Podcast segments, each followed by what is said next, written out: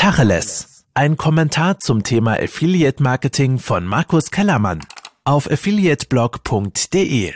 Hallo, mein Name ist Markus Kellermann und ich bin Chefredakteur von affiliateblog.de.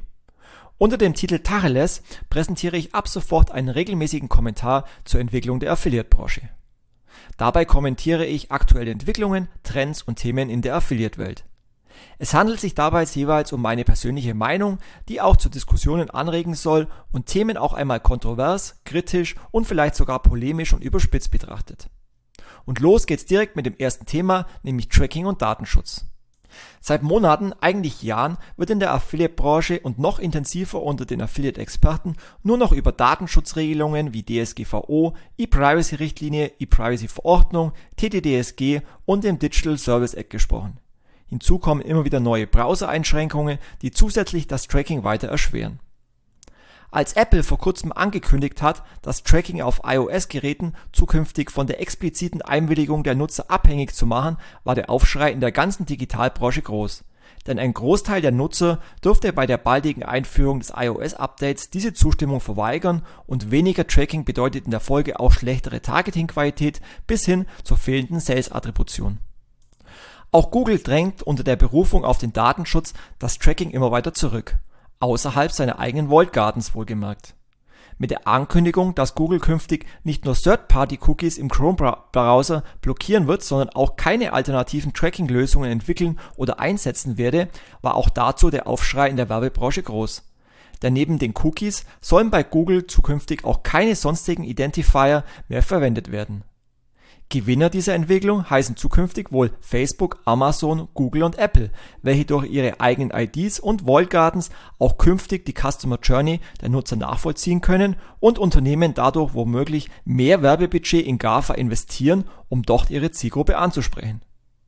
Die Affiliate-Branche ist also mehr denn je gefordert, über Cookie-Alternativen, First-Party-Strategien und Allianzen attraktive Möglichkeiten für adressierbare Werbung außerhalb der Walled Gardens zu schaffen die Affiliate-Netzwerke und Technologien stehen in der Pflicht, sowohl technische Perspektiven anzubieten, aber auch über technische Kooperationen nachzudenken, wie zum Beispiel mit der European NetID Foundation als Enabler für die Gewinnung von First-Party-Daten.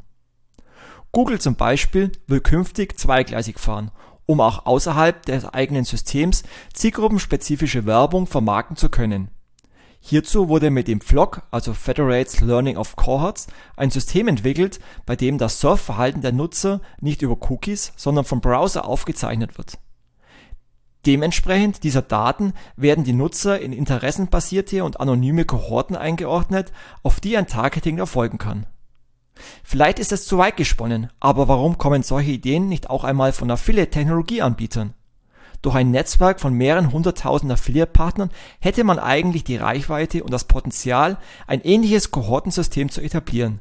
Wenn auch nur auf Basis von Zielgruppen und eine Kohortenanalyse ist jetzt auch nichts Übermenschliches. Auch Criteo als einer der größten Anbieter von Targeting-Lösungen stellte vor kurzem eine zukunftsgerichtete Lösung vor, die ohne Third-Party-Cookies auskommt Dabei verbindet diese First-Party-Commerce-Daten von Einzelhändlern, Marken und Publishern erstmals in Echtzeit mit kontextbezogenen Signalen, damit auch weiterhin Händler ihre Kunden mit relevantem Marketing online erreichen können. Genau solche Innovationen und Perspektiven fehlen mir derzeit aus der Affiliate-Branche, um Trends auch einmal selbst anzustoßen und sich von anderen Anbietern und Kanälen abzuheben. Warum sollte es nicht auch im Affiliate-Marketing möglich sein, ohne Cookies zum Beispiel die Tennisschuhe eines Sporthändlers auf thematischen Sportseiten zu bewerben.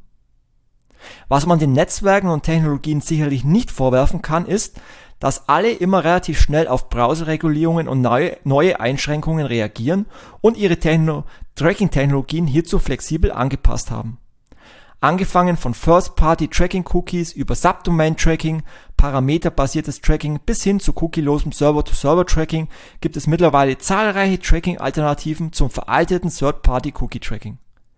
Dennoch beklagen Advertiser und Affiliates eine immer stärkere Abweichung zu ihren eigenen Datenerhebung, wodurch Sales nicht mehr dem Affiliate-Kanal zugewiesen werden und Affiliates teilweise empfindliche Provisionsverluste zu verzeichnen haben 61% der Affiliates gaben in der Affiliate Trendumfrage 2021 an, dass ein intransparentes und nicht funktionierendes Tracking das größte Problem in 2021 ist. Im gleichen Abendzug gaben allerdings 55% der Advertiser auch an, noch ein veraltetes Third-Party-Tracking im Einsatz zu haben. Das heißt, hier widersprechen Wunsch und Realität.